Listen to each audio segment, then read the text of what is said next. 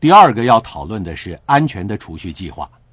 我建议你把相等于三到六个月开支的金钱存入一个安全稳健的账户，例如银行的货币市场。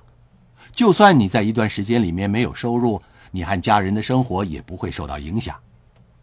除了储蓄以外，还有一些合规格的计划，例如四零一 K 计划和个人退休金账户。在储蓄方面，如果你正着手为自己制定财务计划，不论你服务的公司或雇主提供给你的福利是什么，你需要好好利用。如果你认为是适当时候在雇主提供的退休计划存钱的话，那么你下一步要做的是为自己设计一个以储蓄成分为主的计划。你认为四零一 K 是一个储蓄计划吗？是的，它基本上是储蓄，不是投资。我有一个朋友，他为雇员提供了四零一 K 退休计划。可是大多数的雇员没有参与这项计划。他跟员工说：“如果你每一个月存一千美元，我在你的账户也同样存一千美元。”他后来跟我说：“大多数人关心的是目前，不会为日后做打算。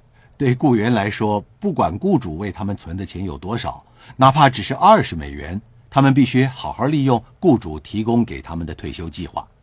在某种程度上，退休计划是一个累积财富的有效方法。